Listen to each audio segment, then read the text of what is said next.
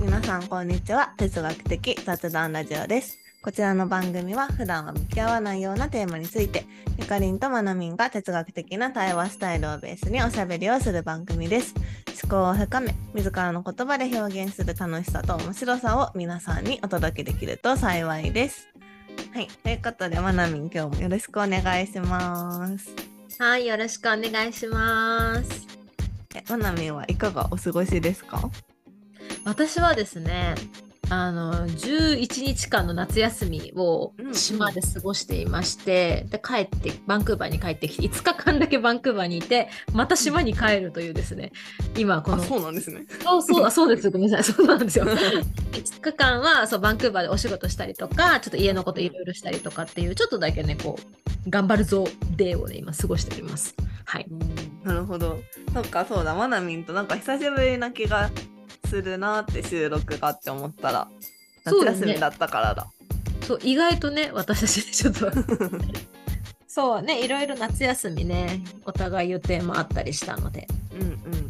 ですね。そうね。あゆかりんはいかがお過ごしですか？はい、私は本当もう夏、日本の暑い夏を 過ごしてるんですけど、そう明日から私はちょっと夏休みというか、実家とおばあちゃんのお家に行きます。あ明日から？明日から。ああ今からなんですねあそうです、そうです。そうなんだねまだ夏は終わらないですね そうなんですよ。だ最後に本当もう夏休み最後が怒涛すぎて、これから大阪行って結婚式行って、で次の日は福うん、福島県に行って、で2日ぐらい過ごして東京帰ってきて、で最後息子の誕生日あってみたいな感すごいね。じ。やばい。さすが元気ファミリーですね。いや元気ファミリーではないんですけど。予定が組めない人間っていうかなんか。詰め込んじゃった。いやなんかそうですね、まあ、全てが重なってこんな感じになってて。でしかもなんかその前で今日までの1週間ぐらいずっともう夫がなんかマジで仕事がやばいみたいな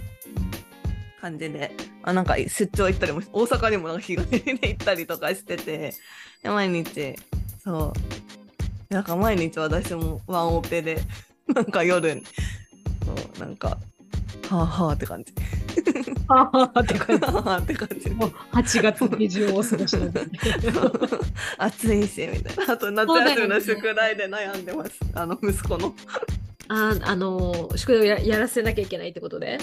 そうです。終わらないと大阪行けないよって言ってたけど終わってないっていう。で ももう明日っていう。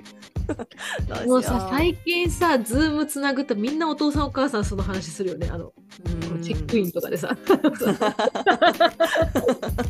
もう無事よって言ってるから。そっかそういう季節なんだなと思ってね。うん。か、まあ、もう少しね夏ありますのでお互い楽しみましょう はい、そうしましょう。はい、ということで今日はですね、あのー先日開催というかこの収録の直前に開催しました飯行くワークショップテーマワークライフバランス会のアフタートークを取っていこうと思います。はい。はいでこの飯行くワークショップはですね、あのー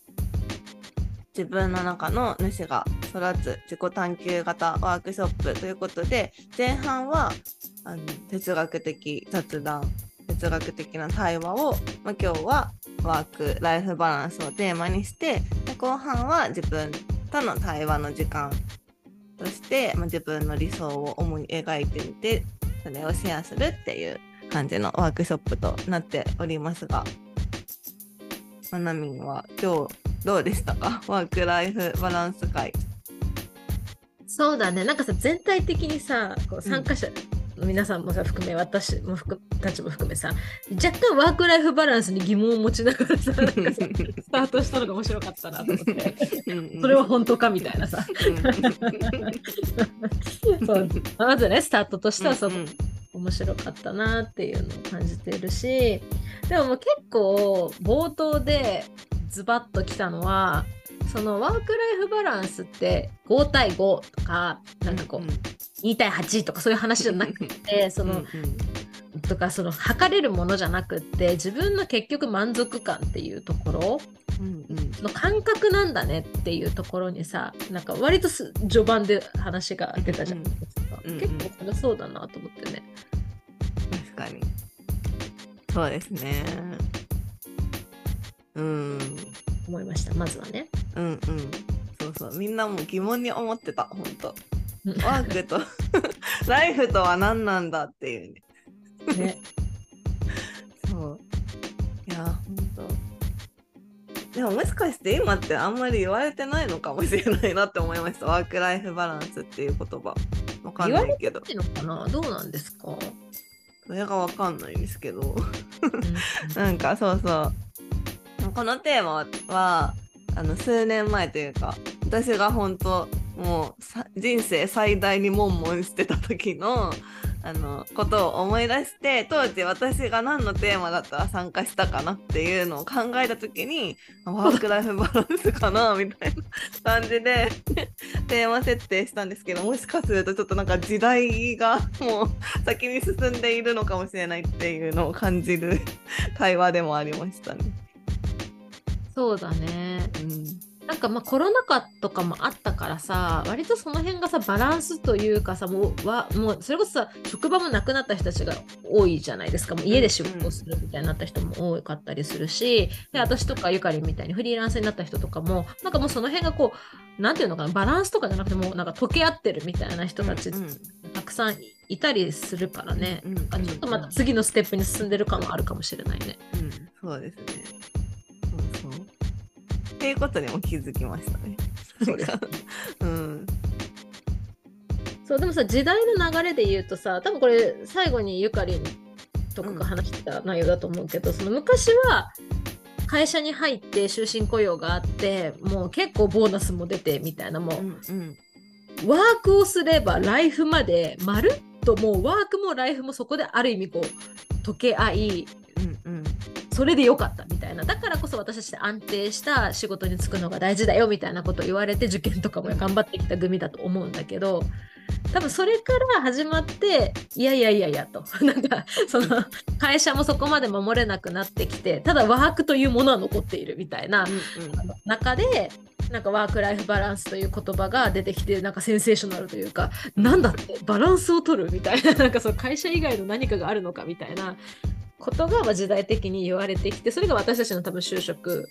の頃だったり、まあ、ちょっとその前とか前後とかなのかなっていう感じがあるよね。ってでそこから今はなんかそのもうワークもライフも溶け合ってるというかライフの中にワークが入っていたりとか、まあ、捉え方は人それぞれだと思うんだけれどなんかそういう風になんか時代の流れでねこう捉え方が変わってきている気がするねなんていう時代背景もね。考察しました。本当に。そうなんですよね。そうだから私たちとかがあの就活してる時でわかんない。私はすごい本当にもうワークライフバランスしか考えてなかったぐらいな感じで就活してたからなんかでもその、まあ、就活する時に思ってるワークライフバランスと実際に働いてからのワークライフバランスとでその生活が変わってその子供が生まれてからのワークライフバランスの何て言うんだろう感覚というか、まあ体験してみて分かる違和感とかなんかここがこうなったらいいのにみたいな何て言うんだろうそういう体感みたいなのが私の中でもワークライフバランスに対する多分考えというかイメージは変わってたんだろうな。ってすごい思います。うん。そうだよね。なんかささまあ自分に今思うさライフ何？ワークライフバランスみたいなのがあってでそれに見合った仕事だったりとかっていうのを見つけていくじゃんね。うんうん、ってなった時にでもさその生活になったからとってそれが本当に満足するかというと違ったりだとかちょちょっとしたディテールが違うとかさそもそもさなんかあ休日週休2日でボーナスこれぐらい出てみたいな。あ結構いいじゃんと思って入ったらなんかちょっとやりがいがとかさなんか自分の強みが発揮できてないみたいなところになんかうんうーんみたいなもんも抱えるとかさ。うん。それだとワークライフバランスいいですかって言われるとなんかうんと言い切れないみたいなさそうですね。確かにうん。そうそう。そうなんですよね。なんかワークとライフのバランスは一体何で取れるのかみたいなのが、まあ、ずっとあの対話しながらモヤモヤしたまま終わった感じではあったんですけどだから時間だけでもないしみたいな。なんかそうそうでも本当なんかであそうそう。で最後なんかそのワーク・ライフ・バランスっていうと結構自分一人で自分のワーク・ライフ・バランスをと取ろうみたいな整えようみたいな雰囲気あるけどなんかワークの方でもライフの方でもなんか人と一緒に生きてたりするから、うんなんか結局一人じゃバランス取れないよねっていう話になったりとかして、いやほんとそうだなって。なんかていうかもう人の中で生きてるから、まあ、なんか常に別にワークとライフっていうよりなんかバランス取りながら生きてるよなって思いました人間は。うん常にね。なんかそこはある気がするなって私もすごく思った。うん。でも私さ結構あのゆかりんが言ってたの本当にそうだなと思ったのが、うんうん。その結構こう決まってるとかじゃなくってそれこそ週休2日でとかそういうことじゃなくってその余白があるというかそのフレキシブルさ。だってその時の気持ちだったり体調だったり家族のこととかいろんなことが変わる中でそこがはいじゃあ週休2日あるからライフワークバランスいいでしょとかじゃなくって、うんうんその時の状況に応じて自分がこう変えられるっていうその余白感があるかっていうフレキシブルさっていうのが何気にワークライフバランスっていう選択肢だったりねなんかうんなんか安心安全にそこがさ保ててるとかさなんかそういうことも含まれるんだなと思ってね。そうですね。いやなんかそれで思うとあのえなんかちょちょっと話飛ぶんですけどまた戻ってくると思うんですけどあのなんかねあいってらっしゃい。ふと今思い出したことから思い出されたことがあってあの結婚する時の 理由って離婚する時の理由と一緒みたいな。えどういうこと？えなんかなんだなんだっけな？えっと例えばこの人とすごいえなんだっけ？えちょっと待って。えちょっと待ってください。これを うまく説明できないんだけどうんでなんかそういう話があってちょっとそれは本当にあるんですけどちょっと今一旦ちょっとそういう話もあるっていう体で置いといてもらってでなんか私があの就職した時の理由と退職した時の理由どっちもワーク・ライフ・バランスだったなって思ったんですよ。へえなるほどね。そうなんかワーク・ライフ・バランスというか、まあ、私は子供が欲しかったから早くそうなんか子供を産んでも働き続けられるっていうのが、まあ、自分の中でのその就職時に考えてたワーク・ライフ・バランスが取れるっていうことだったんですよ。だから働き続けられる職場と思って公務員を選んで、まあ、実際に制度は整ってるしあの子供がいて働いてる人もいっぱいいるしあの別に働き続けようと思えば全然働き続けられたとは思うんですけどでもやっぱりさっきそのまなみんが言ってたみたいなフレキシブルさみたいなのはなくなくというか、まあ、ゼロではないけどやっぱりなんて言うんだろう。まあ硬い部分もあるなっていうのとかなんか私の求めてるその子育てと仕事の両立ってこういうことなのかなみたいなその仕事のやりがいとかいう面でもそうだし時間的な拘束っていうのもそうだしえなんかなんだろう。私がなんかその子育てしながら仕事をして生きるってこれが理想なのかなみたいなのがちょっと疑問になってきてでそのフリーランスとかそういう働き方を知った時にあこっちの方が自分で選べるじゃんって思ったんですよ。その子育てしたい時したい時でこ子供にかけたいとかその自分で選べるのみたいな自分が家族を優先にしたいようにできるなっていうのがすごいこれは理想だと思って、まあかあの退職したんですよね。うんだからなんだろう その,、まあ、ワークその1個ワークライフバランスって言っても、まあ、自分の中で、まあ、概念変わるなっていうのと結構なんかそうだからその選ぶ理由にも辞める理由にもなるんだなっていうのを思いました。ちょっとこの話言わなくてよかったけど。えでもでもた確かにさ、まあ、ワークライフバランスという、まあ、かっちょいいカタカナ用語がついてるしさその時代の流れ的なところもセンセーショナルだったっていうのもあるから多分これ出てきてるんだと思うけどまあでもとどのつまりは、今自分のにとってしっくりする生きしっくりくる生き方とかさ自分がどう生きたいかみたいなところをもう常にさやっぱりみんな追ってるというかさ、まあ、うん。自分の中の問いとしてやっぱあるじゃん。それはさ自然にナチュラルに湧いてくる気がするからさ。やっぱそそこなんだよね本当はね。うん。でただなんかワークライフバランスとか言われるとなんかどうしてもなんか働かなきゃいけない感があるじゃん。なんか、そう。ワークがめっちゃ前面に出てくるみたいな。そうそうワークがはあるとしてっていうもう前提、うん働くんですよ。それはそうですよみたいな感じ、うん。でも私はさこう問いも出したんだけど遊んで生きていきたいなって思ってるう。さ問いも出したじゃないですか。どうしたらいいですか、うん。なんかそこにはさ入ってないわけよ。なんとなくさ、うん。この。そうですね。うん。うん。そう。だからもうなんかワークライフバランスっていう言葉の中にもうなんか働かざる者食うべからずみたいな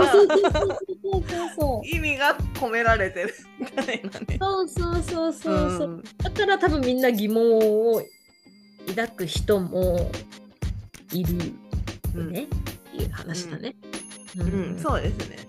しかもなんならワークライフバランスっていう言葉があることによってなんか私は多分子供を産んでも働き続けないといけないみたいな気持ちもあったなって思いましたから。そうだよね。なんかさ、すごい働くということをさ、崇高に扱ってるじゃない。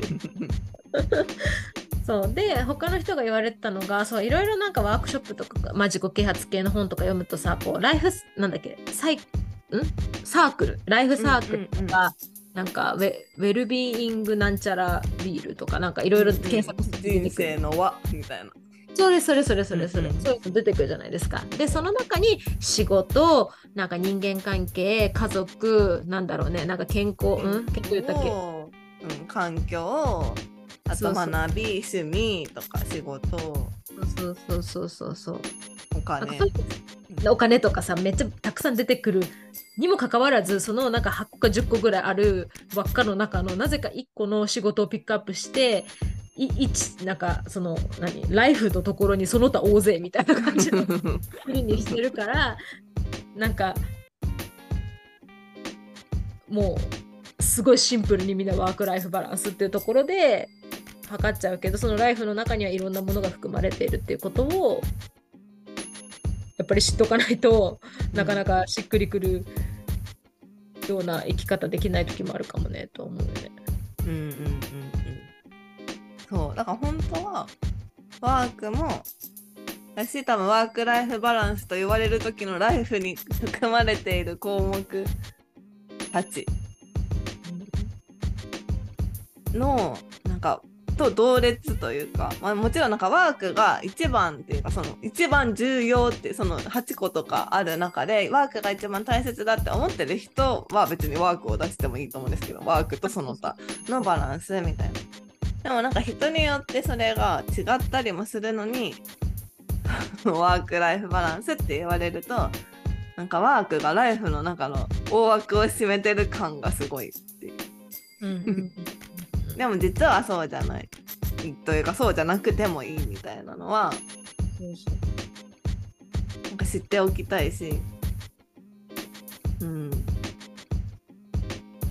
うん、なんかバランス取ろうってするにしても本当にワークだけ出していいのかみたいなの。はそこからちょっと検討の余地ありっていう感じ。ねそうだね。うんなんかそんな気がしましたね。えそんな中ゆかりんは、まあ、そういったことも含めてあえてワークライフバランスという言葉を使いますけどうんうん。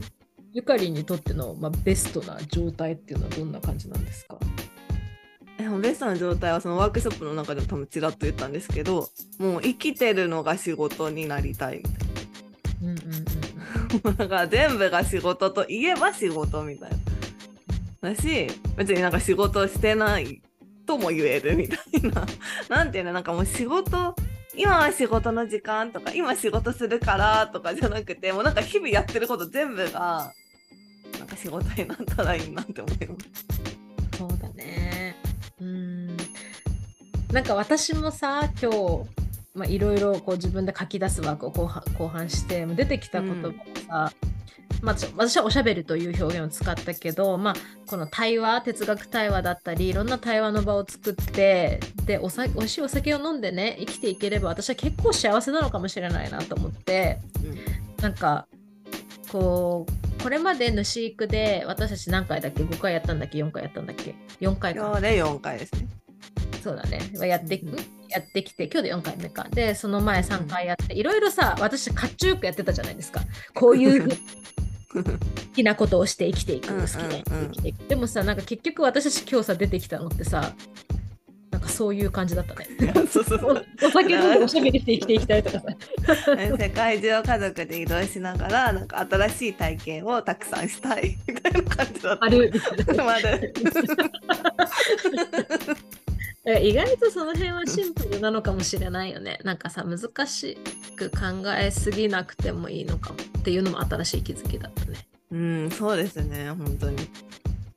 うんうんうん。なんかついこねくり回しそうになるけどさ、こういうことってさ。うんまあ、そういううん側面も大事だと思うけど、ね、的にはね、具体的に。うんうん。でもそれこそなんか、なんだろう、大きく膨らましてからそぎ落とした方が、その核が見えるっていうのはすごいあるなって思そうので、なんかもう膨らませられるだけ膨らませて、これも欲しい、あれも欲しいみたいに、なんか全部書き出したなっていう後に、そのあでもとはいえなんかその中で一番どうしても叶えたいのって何なんだろうみたいなのが多分自分のなんかこう進んでいく方向性みたいな方角みたいなのを教えてくれるなって思う。そうだね。なんかたくさうんんたくさんそういうことを書き出していった時になんか共通項が見えてきたりとかさ、うんうんうん、するんだろうね、きっとね。うんうんうんそうそうなんですよねでなんか昔まあなんか私哲学とかも好きだしなんかこういやなんかそれこそ哲学的なこととかまあなんかずっとかんずっとっていうかなんか一人でなんとなく考えてるような子供だったんですけどなんかなんかずっと生きる意味みたいなのを なんか考えてたんですね。うんでまあ分かんなかったけど数年前になんか生きてる意味生きる目的とか、まあ、生きてる意味って別にないみたいな。ないっていうかなんかまあ生きてることが今生命を受けてなんかその生命活動ができてるっていうこと自体がなんか生きてる目的なんだよみたいな言葉に出会って。うん。なるほどみたいな。じゃあ生きてる今生きてるからなんか私ってもう生きてる目的果たせてるんだって思った。らなんかすごい楽になったんですねその時は。そう。だけど結局なんか今私生きてるのが仕事になったらいいなっていうのはなんか結局そういうことなのかもと思ううん生きてるだけでいいけど、まあ、生きてる間にしかできないことをいっぱいやりたいみたいいや、そうだね。いや、うん本当にそう思うわ。そうね。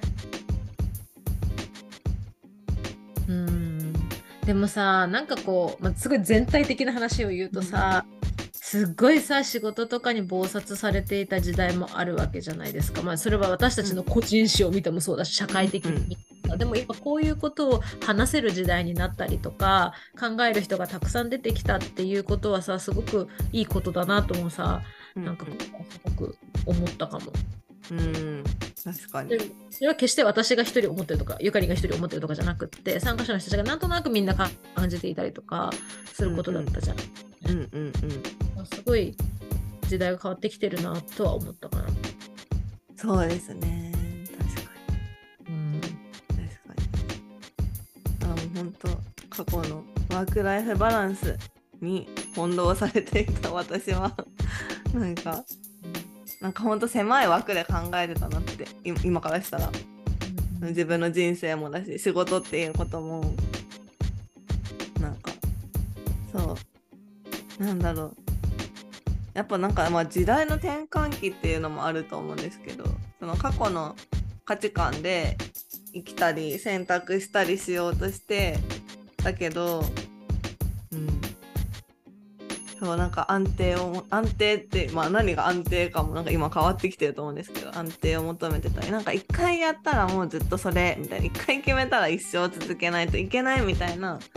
なんかふんわりとした なんかそういう価値観で生きてたけどでもなんか多分夫とかもそうで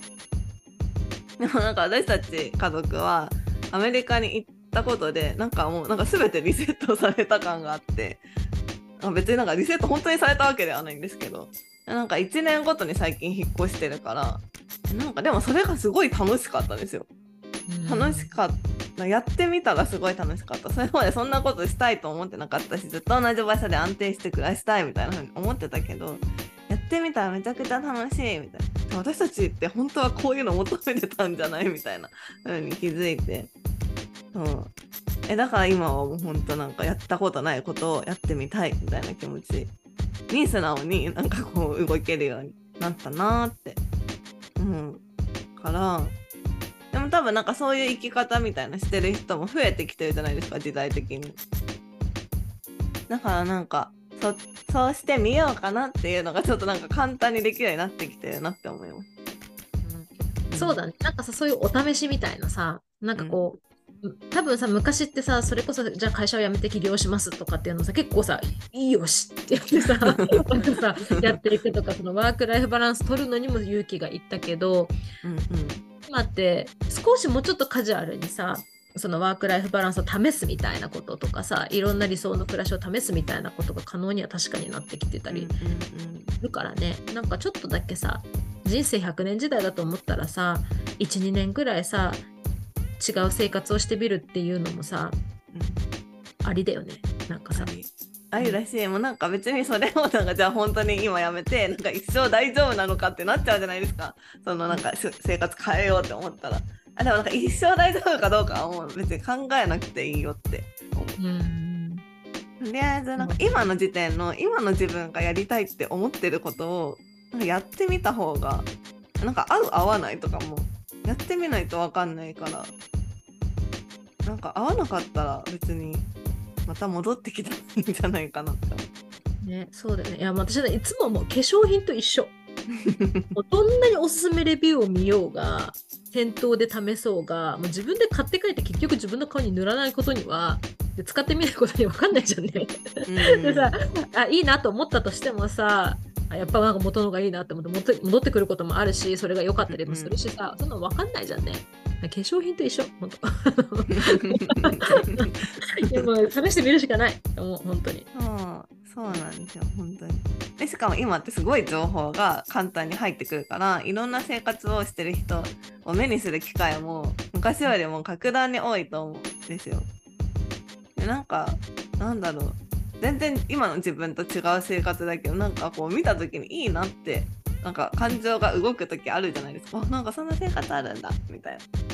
でなんかもうそれはもう GO って感じ。で GO,、うん、GO してって思いますうん。ねなんかそれから見えてくるものはたくさんあるからね絶対さ、うん、だってやっぱバンクーバーとか住んでてもさもうバンクーバーに移住するんだみたいな感じで来た人とかもたくさんいるけどいやなんか合わないっつってさ帰る人とかもいるしさ。そん。な来てみないと分かんないしさ、うん、いやそんなもんだと思う。本当に。全てのとさ、うん、と思いますね。うん。いやなんか面白かったな。うん。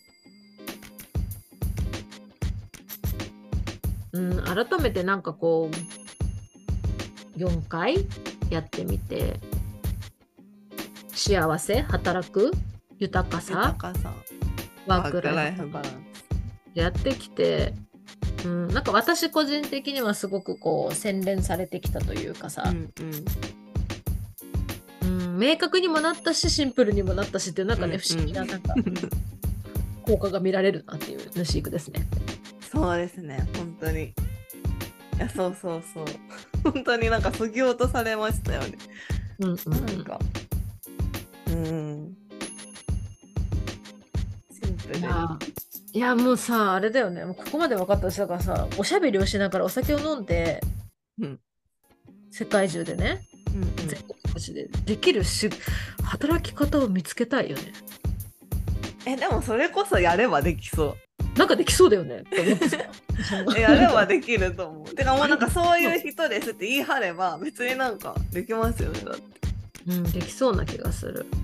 えしかもワナミンだってもうなんか、まあ、半分そうじゃないですかもうそうね。まあ量が足りないなって気はするけど。あとは動くだけみたいなそうね。の飲みの回数は結構担保してんだけどさ。会話の回数が追いついてるからさ。えでもまあ飲みながら対話をだから増やせばいい飲む時は誰かと対話するみたいなんかね、おも面白い企画をね、今後やっていきたいなって改めて思いました。うんやりたいやりたい飲み会やりたいみたいな そういうまとめだよって感じです。まあそんな感じですか、今日は。そうですねうんはい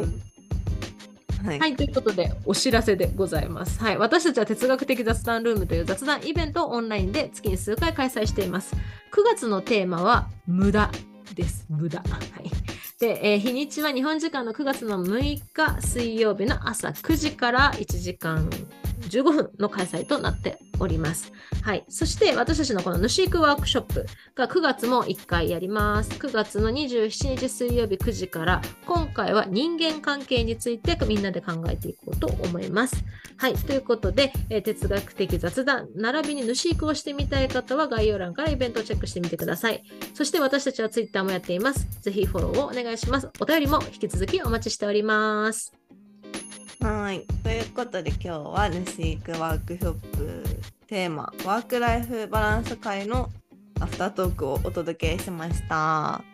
りがとうございました。はい、バイバイ。